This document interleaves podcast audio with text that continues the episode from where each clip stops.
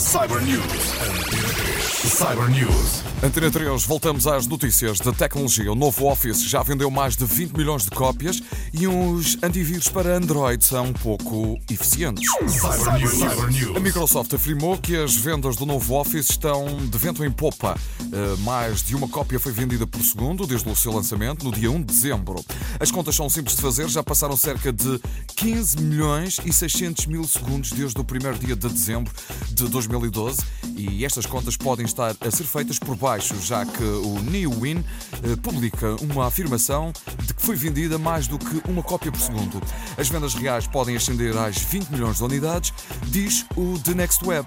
Por outro lado, o negócio do Office 365 Home Premium também está sólido, mais de um milhão de subscrições até agora.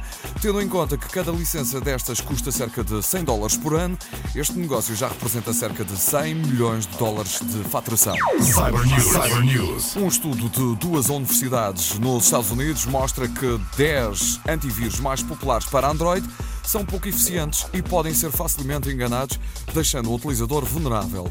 Segundo Yan Chen, professor da Northwestern University, há programas de proteção que podem ser iludidos com técnicas simples de ofuscação que nem sequer implicam grandes conhecimentos de programação.